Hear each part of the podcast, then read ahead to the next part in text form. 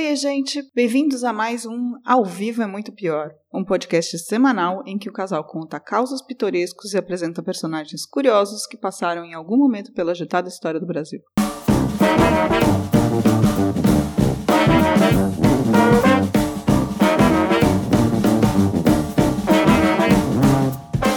Meu nome é Camila Quintzel.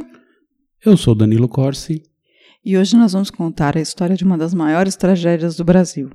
E não que estejam faltando tragédias para contar ultimamente, mas essa anterior às tragédias atuais. Se passou no começo dos anos 1960 e deixou marcas profundas no estado do Rio de Janeiro, gerando dor, histórias de luta e superação, e até mesmo criando personagens e personalidades que acompanhariam o imaginário popular por muito tempo ainda. E só aquele aviso antes de tudo. Como você já deve imaginar, essa história tem violência, fogo, mortes de adultos e, pior ainda, de crianças. Se você se sentir incomodado por algum desses tópicos, pule esse episódio. Se você ouvir mesmo assim se sentir mal ou incomodado, contate o serviço de apoio psicológico e cuide de você. Aliás, cuide sempre da sua saúde mental, tá?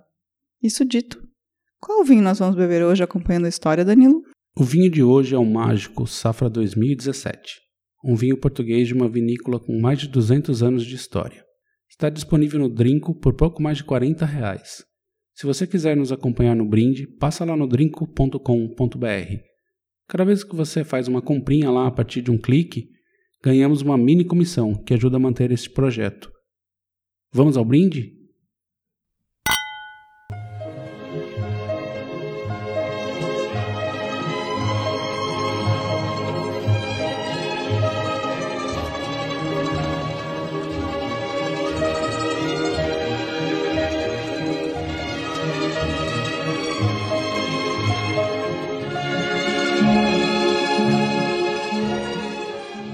E viajamos hoje para 1961, um pouco antes do Natal.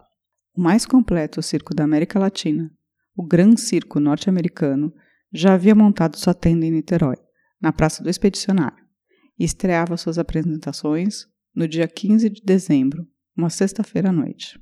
O circo, que só tinha de norte-americano o mesmo nome e ainda levava mais um gran em espanhol para provar o quanto era internacional, era da família Stevanovic, com Danilo Stevanovic como seu administrador. Uia, xará. Charazão. Acho que a gente devia mudar o nome do nosso podcast também para ficar mais grandioso. O que você acha, Danilo?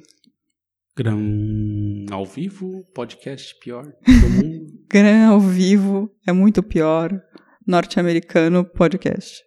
Enfim, mas esse era um circão, meio argentino e brasileiro, com 60 artistas, 20 empregados e cerca de 150 animais. A família toda praticamente trabalhava como artista circense, e há bastante tempo. Hoje, ainda bem, os animais são proibidos nos circos, né?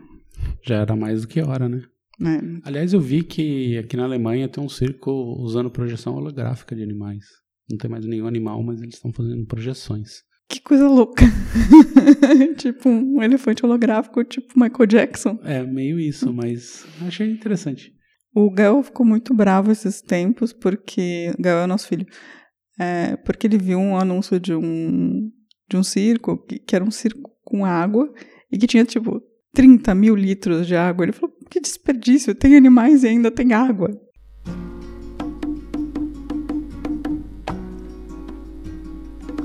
O circo chegou, vamos toda até lá. Olha que o circo chegou, não custa nada você ir até lá.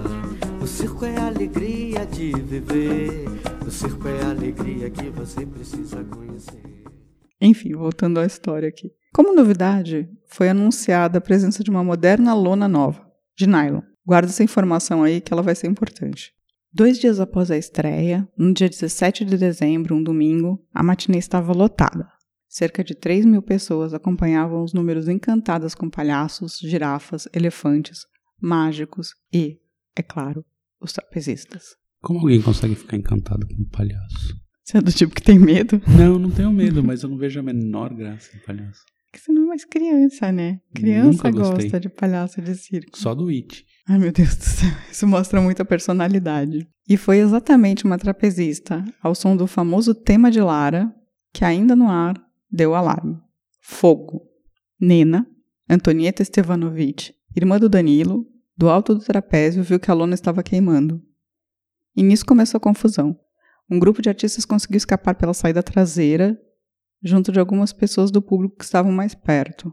Mas a maioria das pessoas, no meio da confusão, e até por uma questão de lógica, se encaminhou para frente do circo, para sair por onde tinham entrado. Ainda bem que inventaram esse conceito de saída de emergência, não? Pois é. O problema é que a entrada principal tinha um corredor estreitinho, de cerca de 13 metros de comprimento, em bom português, uma bela do Marapuca. Uma cilada. Sim. Mas você lembra de circo? O circo, em geral, tinha esse corredorzinho de lona que Sim. depois entrava no É uma picadeiro. entrada pequena pra sair no picadeiro e. Não... É. Faltam 20 minutos para o espetáculo terminar. É quando a trapezista percebe algo estranho.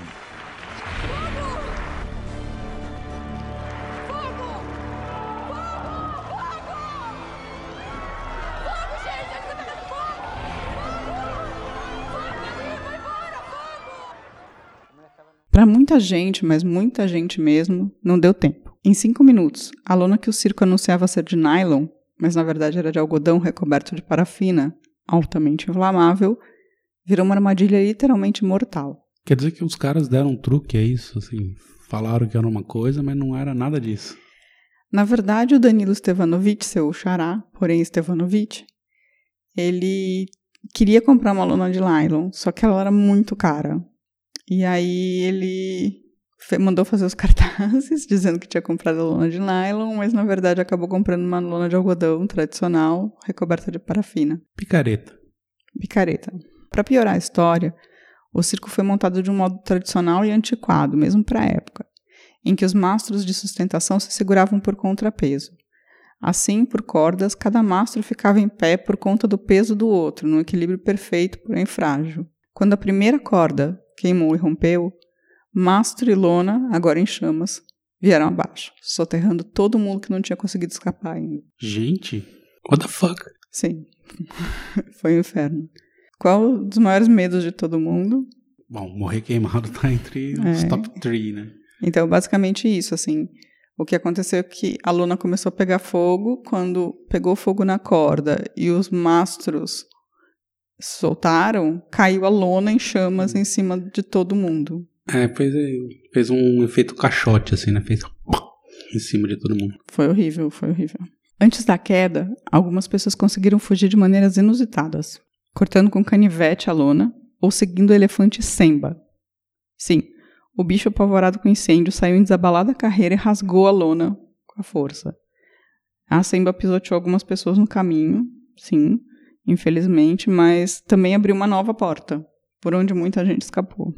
Outro animal que também conseguiu fugir foi a girafa Regina.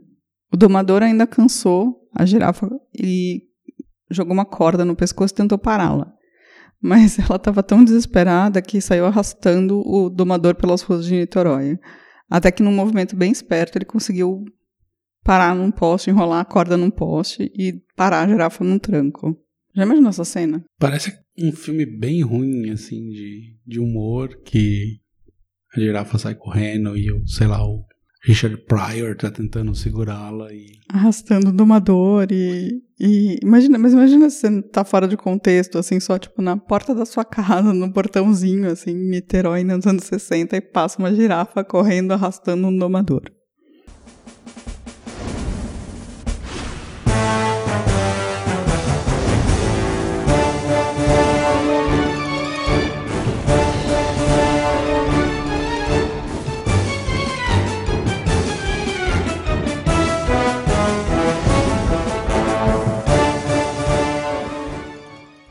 Voltando ao circo, em apenas 10 minutos tudo tinha acabado. Show, picadeiro, até mesmo fogo, que consumiu tudo com uma força tão rápida e inacreditável e se extinguiu com a mesma velocidade. A lona parafinada, a palha para alimentação dos animais e até mesmo a arquibancada de madeira e a serragem do chão contribuíram para isso. O dia, particularmente quente, sem vento, também deu uma ajudada. Nunca tanta gente tinha morrido em tão pouco tempo no Brasil. Essa foi um, primeira catástrofe de uma proporção, assim, vamos dizer, urbana do Brasil? Ou será que teve outra antes disso?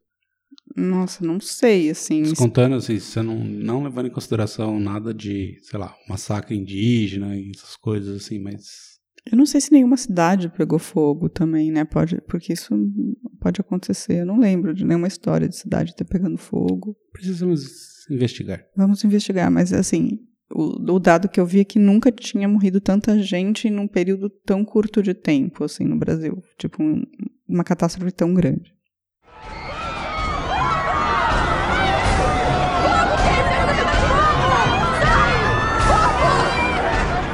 Quando falaram que era fogo, nós olhamos para cima, mas aquilo era. Sabe como é que raio corta? É assim, é, é- é- eu não posso ver relâmpago, até hoje eu lembro. E aqui foi assim, com relâmpago, todo lado assim? No fim, foram 503 mortos no circo. Dentre eles, histórias trágicas e incompreensíveis, como o menino que conseguiu escapar, mas se perdeu do irmão. Desesperado, ele voltou em direção às labaredas. Nunca mais saiu e nunca soube que o irmão já estava do lado de fora, a salvo. Djalma tinha só 14 anos. Gente, Uma outra história que me pegou muito foi a do pai que tentou carregar uma filha cadeirante no colo para a saída. Foram encontrados juntos, ainda nessa posição. Ela carbonizada e ele com queimaduras de terceiro grau. Ele chegou a ser resgatado, mas morreu logo depois. Dos mortos, 70% eram crianças. que tragédia. Meu Deus. Não, é, é, é, é horrível, assim. É, nem sei o que falar direito aqui. Algumas pessoas, no entanto, numa coisa bem brasileira, acabaram não indo ao circo por razões, digamos, espirituais. Como um menino de três anos que avisou os pais que o anjo da guarda dele disse para não ir ao circo. Medo dessa criança, medo. Ah, sei lá, né? Tem aqueles papos do Joelma também que tinham algumas coisas assim. Enfim. E teve uma outra mulher que ela sonhou que o leão atacava. E aí, para ela não contrariar o marido que estava insistindo, e mas também para evitar o circo, ela fez uma verdadeira operação tartaruga para eles não chegarem a tempo. Então, ela foi tipo arrumando os filhos muito devagar, dando comida tarde. Aí, no meio do caminho, as crianças falaram: Ai, a gente quer beber alguma coisa? Não, vamos parar na lanchonete para as crianças beberem. Eles se atrasaram e aí, na lanchonete, quando eles estavam bebendo alguma coisa, encontraram pessoas correndo desesperadas. O circo já tinha pegado fogo. Meu Deus, que sorte. É, na verdade, ela teve essa premonição e, tipo, fez tudo pra, pra se enrolar, assim. Na verdade, ela não tava afim de ir e tava tentando dar um jeito de dar o balão, mas nessa época dificilmente uma mulher poderia contrariar de uma maneira tão a pessoa assim. E aí. Eu não acredito nesse papo de premonição, desculpa. Ou ela sonhou que o leão tinha atacado. Não. Vai saber o que significa. O Senhor fez em mim maravilha. Quem vê essa senhora tão de bem com a vida não imagina o tamanho da tragédia de que ela foi vítima. A mineira Lenir de Queiroz Siqueira, de 75 anos, perdeu o marido e os dois filhos pequenos no incêndio do Gran Circo norte-americano. Ao fim, sobraram os mortos, os feridos e o trauma para Niterói. Perto da lona, dezenas de sapatos de adultos e crianças e até mamadeiras chamuscadas contavam a história do que tinha acabado de acontecer. Que, que bizarrice, que picaretagem do cara com essa lona falsificada. Meu Deus, meu Deus. É, não sei se uma lona de nylon ia evitar a tragédia. Talvez retardasse um pouco o fogo. Na verdade, assim. Não, nylon pega fogo rápido Pega fogo. também, né?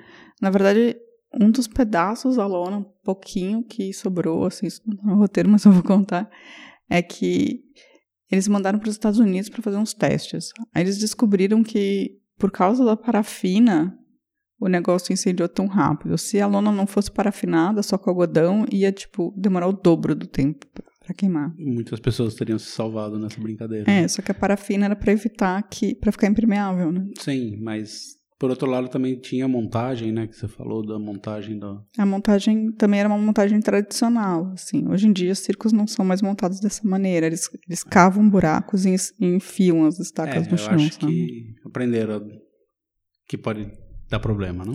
Não, foi a maior, foi a maior, maior tragédia de circo do mundo, essa até hoje, tá? Bem, os bombeiros levaram menos de cinco minutos para chegar no local e chegaram a apagar o fogo da roupa de algumas pessoas com cobertores, tal desespero. Da lona, só jatos de água indireta para rescaldar. Também não levantaram a lona de imediato, com medo que ela grudasse nos corpos e dificultasse a identificação. ambulâncias, caminhões e até carros particulares começaram a levar os mortos e feridos para os hospitais da região. O que falar? O que falar? É, tem uma outra coisa que eu também não coloquei aqui, mas que é, é um. As pessoas. Como a lona caiu, as pessoas levantaram as mãos para evitar que caísse na, na cara, né?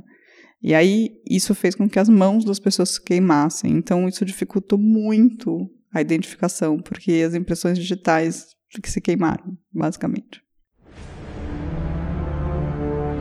Niterói, estado do Rio de Janeiro, 17 de dezembro de 1961.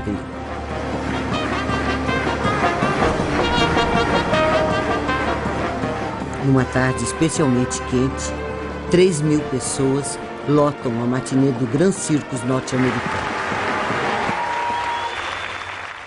Mas aí a gente tem um outro problema que é bem brasileiro. O Antônio Pedro, principal hospital da cidade, estava fechado havia 20 dias.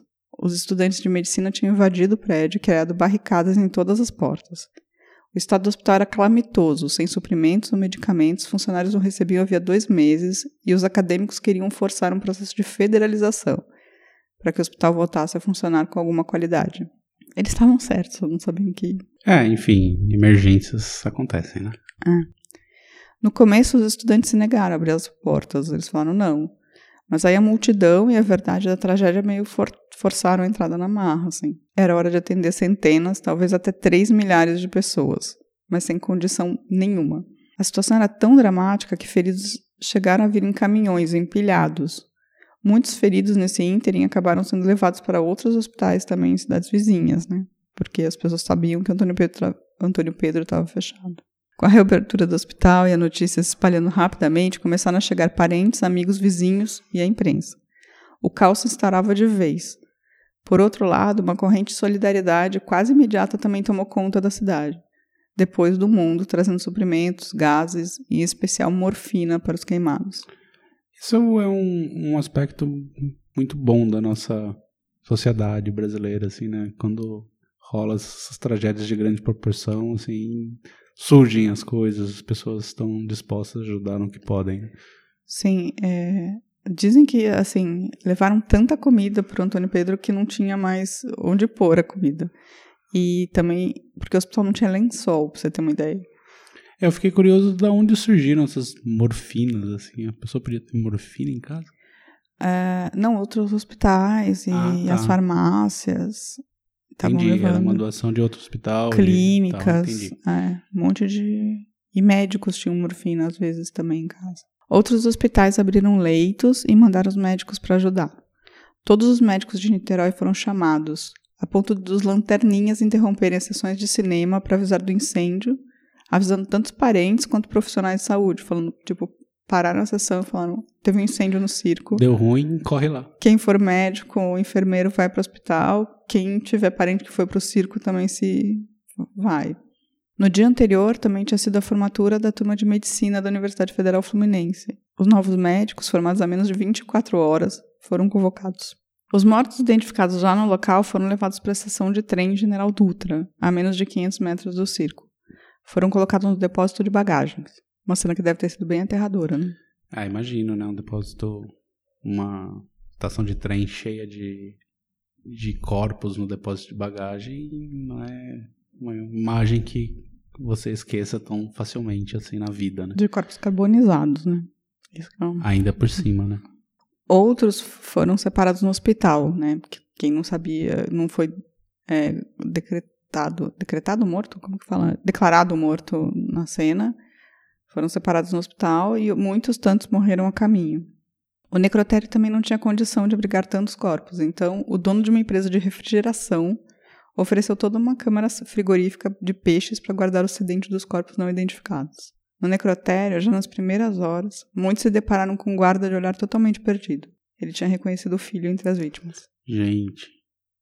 Meu Deus, assim, sei lá, não dá para comentar muito assim, ficar falando coisas que situação brutal.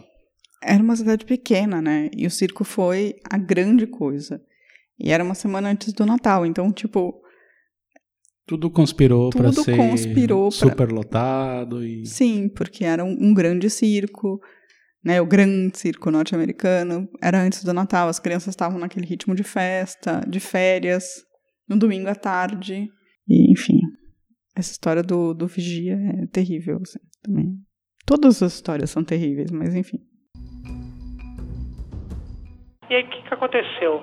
A maioria das pessoas tentou fugir exatamente pelo mesmo local por onde entrou. Que era uma reação instintiva e natural. Você quer sair por onde você entrou.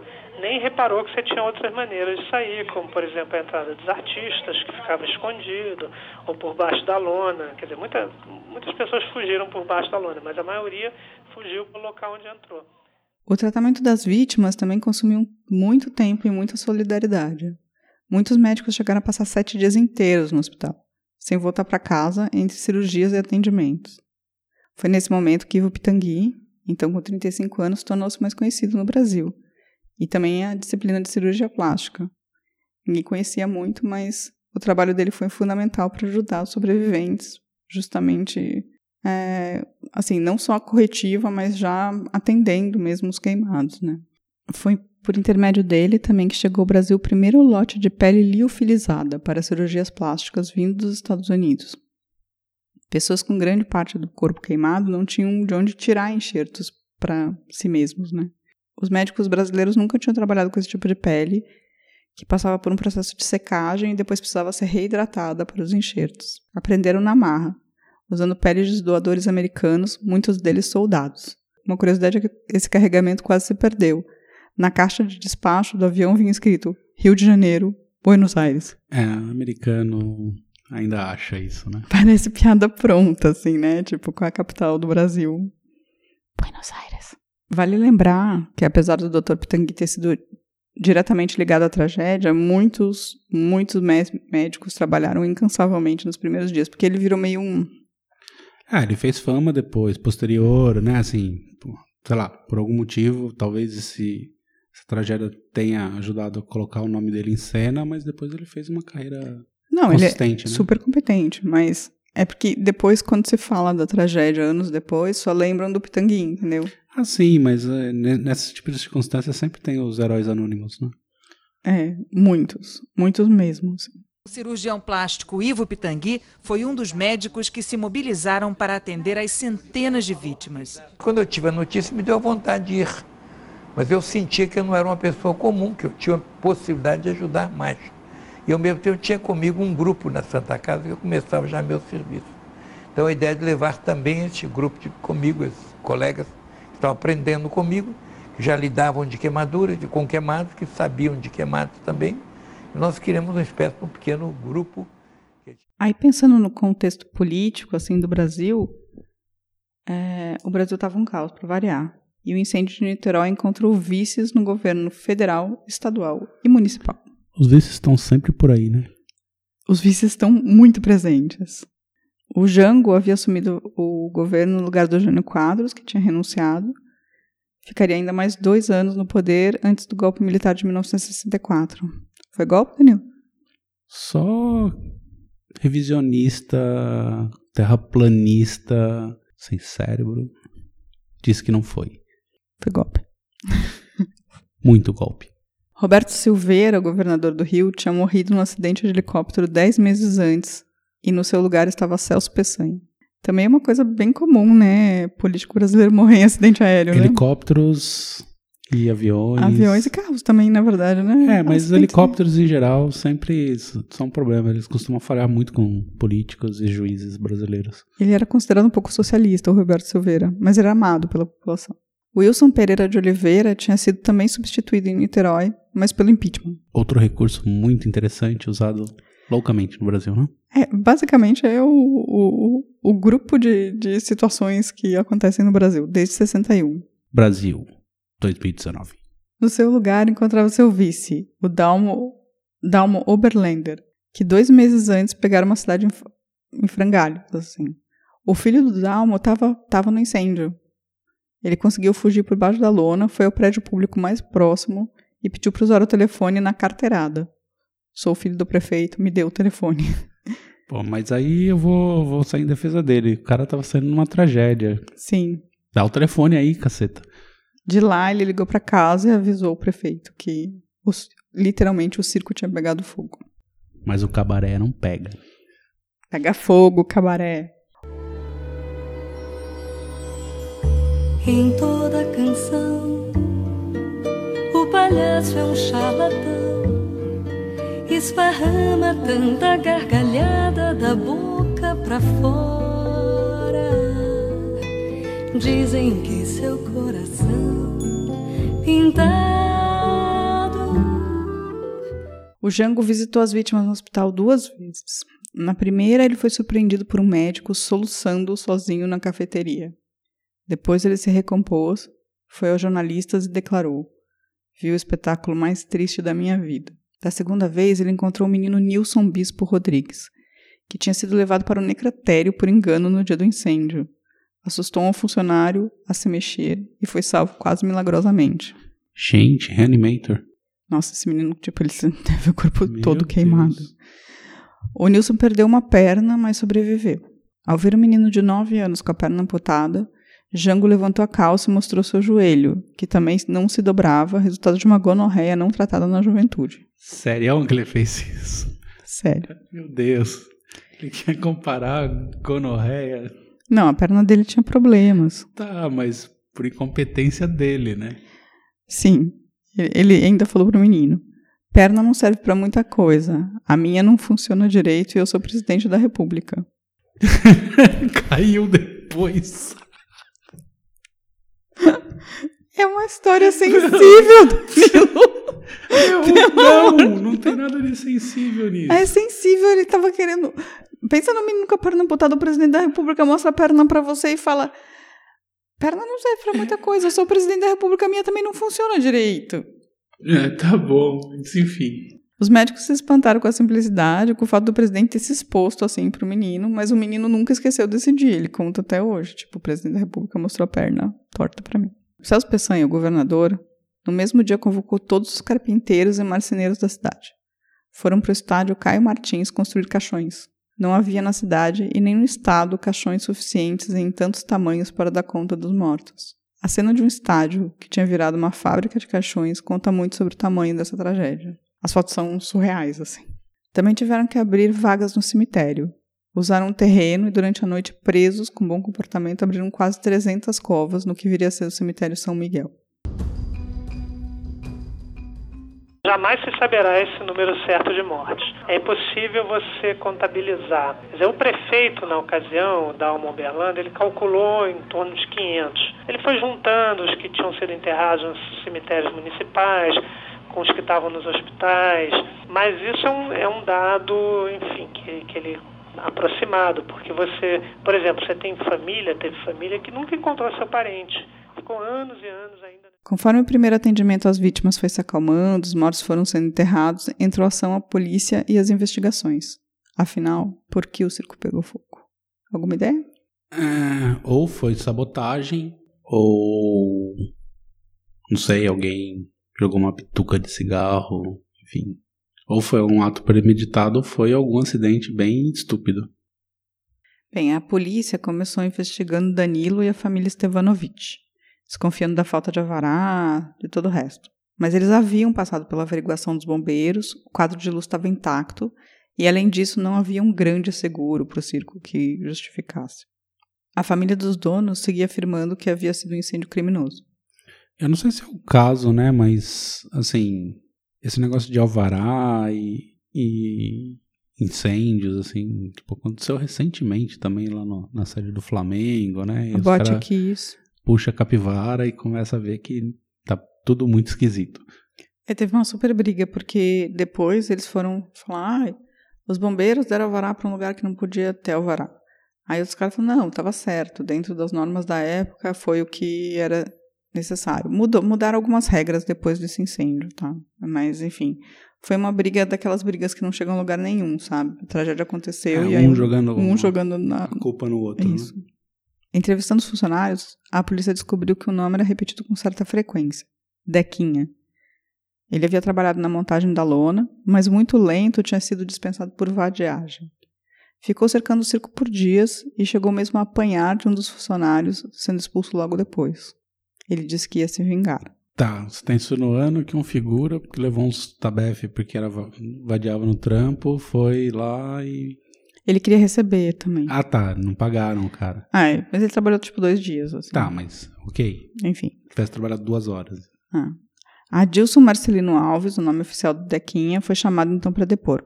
Ele confessou tudo imediatamente e ainda indicou dois comparsas, Pardal e Bigode. Gente, Dequinha. Pardal, Pardal e e bigode. parece nome de desenho animado, mas é. Dequinha, Pardal e Bigode. A imprensa e a comunidade desconfiaram imediatamente das confissões de Dequinha. Com problemas mentais, ele tinha inteligência equivalente de uma criança de 6 anos. Já desconfio imediatamente dessa confissão. Lembra do Making a Murder? Não, não precisa nem ser making a murder, é só pensar na polícia brasileira. É. A mãe af- afirmava que ele confessava qualquer coisa sempre. É, ele tinha, ele- um dia ele acordou a irmã dele falando: Eu matei a mamãe. E, tipo, a mãe dele estava viva, sabe? É, nesse caso. Dequinha foi condenado, ainda assim, a 16 anos de prisão e mais seis na colônia agrícola. Sete anos depois, fugiu para em poucos dias ser encontrado morto com 13 tiros. Nunca acharam o assassino de Dequinha. Bigode Pardal, eles confessaram também, mas apareceram com marcas antes de confessar. Eles, a princípio, tinham negado e depois tinham surgido umas marcas na cabeça. Ah, desconfio de tudo isso aí, meu. E eles foram condenados a 16 e 14 anos de prisão, respectivamente. Naquela mesma manhã, num local chamado Ponto dos Cem Réis, em Niterói, Dequinha marcou um encontro com o amigo José dos Santos, conhecido como Pardal. Pardal era um ladrão que, embora condenado, estava solto, beneficiado por uma licença especial. Dequinha também convidou o morador de rua Walter dos Santos, conhecido como Bigode. Os dois compareceram com as companheiras Regina e Dirce. Estava formado o grupo que iria ajudar Dequinha a cumprir sua vingança. Mas, mesmo entre os sobreviventes, não há consenso sobre a culpa dos condenados. Muitos acham que, na verdade, foi uma fagulha de um dos spots de luz no alto da lona que causou incêndio. Muitos afirmam com certeza que o fogo começou no alto, cerca de 3 metros do chão. E isso a polícia não in- investigou, né? Ela já pegou o Dequinho, Então, o Bigode, na, o Pardal. na história, o Dequinha... Na verdade, assim, na história do Dequinha, tipo, o- ele foi com o Pardal... Dequinho ou Dequinho? Dequinha. Ah, tá. O Pardal... Eu não lembro se foi o Pardal ou o Bigode. Um ficou olhando e o outro jogou gasolina na lona e o Dequinha acendeu um palito. Mas se as pessoas estão falando que começou em cima, os caras escalaram a... Então, por isso que muita gente desconfia dessa história, porque o Dequinha tinha esses antecedentes de saúde mental e porque muitos testemunhos falam que os sobreviventes falam que tipo o fogo começou muito em cima, não tinha como alguém ter jogado gasolina tão em cima, sabe? É, me parece bem bizarro isso. Eles acham que foi um spot. Mas não foi um curto-circuito, isso, pode- isso é certeza absoluta porque os quadros estavam intactos, assim. Você leu um livro sobre a história, certo? Li. E os autores que foram a fundo, assim, eles têm uma opinião formada sobre se foi o Dequinha mesmo? Ou eles preferem não, não entrar no mérito Não, da não, questão? não diz não foi o Dequinha, mas tipo, tudo leva meio a crer que não foi o Dequinha. Tá, então não. Ele teve pessoas punidas, mas supostamente pode ter sido um- uma falha técnica. A maioria das pessoas acreditam que foi um acidente. Então seria o meu xará, que seria provavelmente o grande culpado da situação toda, né? É, uma sequência. O, o seu xará, o circo e, a- e, e os bombeiros também. Que os bombeiros. Eles deram alvará para o funcionamento do circo. Ah, tá, tá, tá. Aí você tá falando, então a gente tá falando sobre uma grande corrupção é, municipal de alvarás que existe até hoje.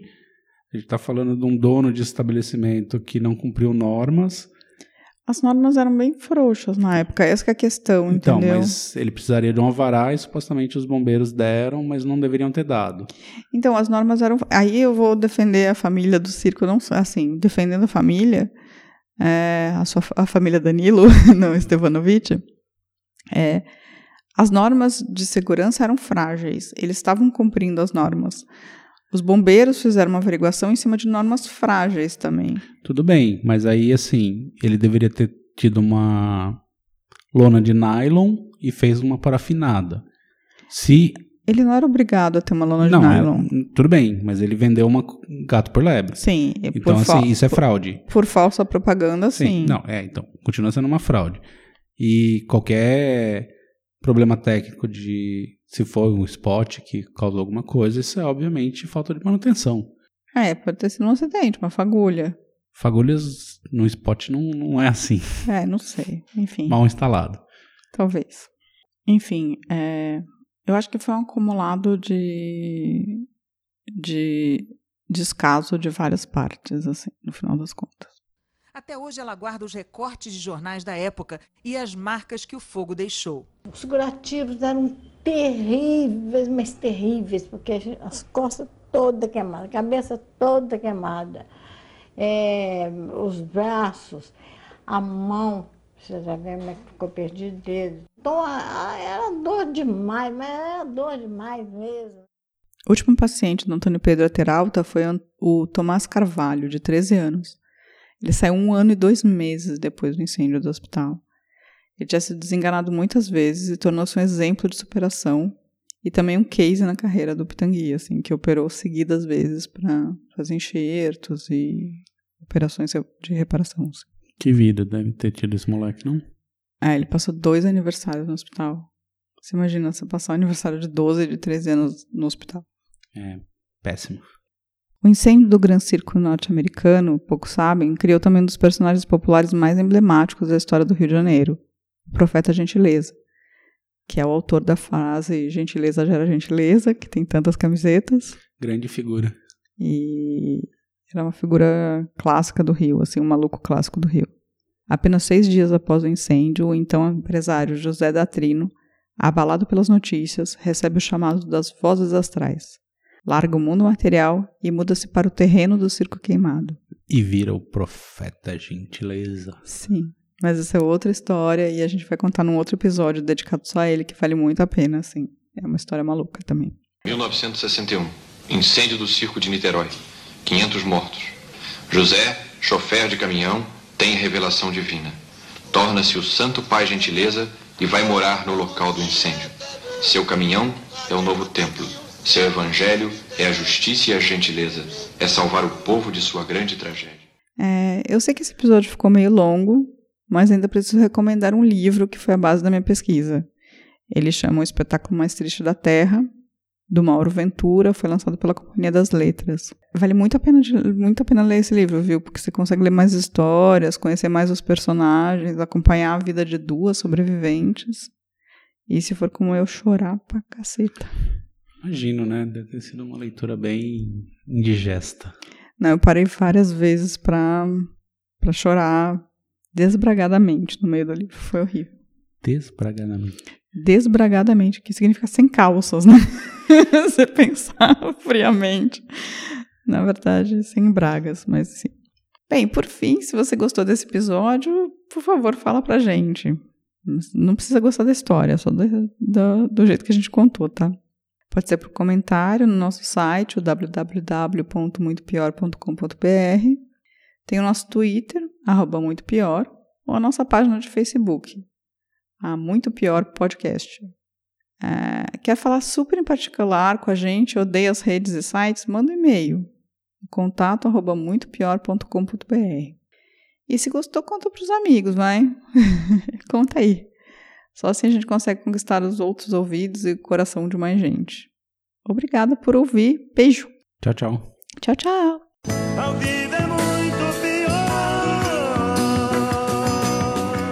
Este programa é um oferecimento de drinco.com.br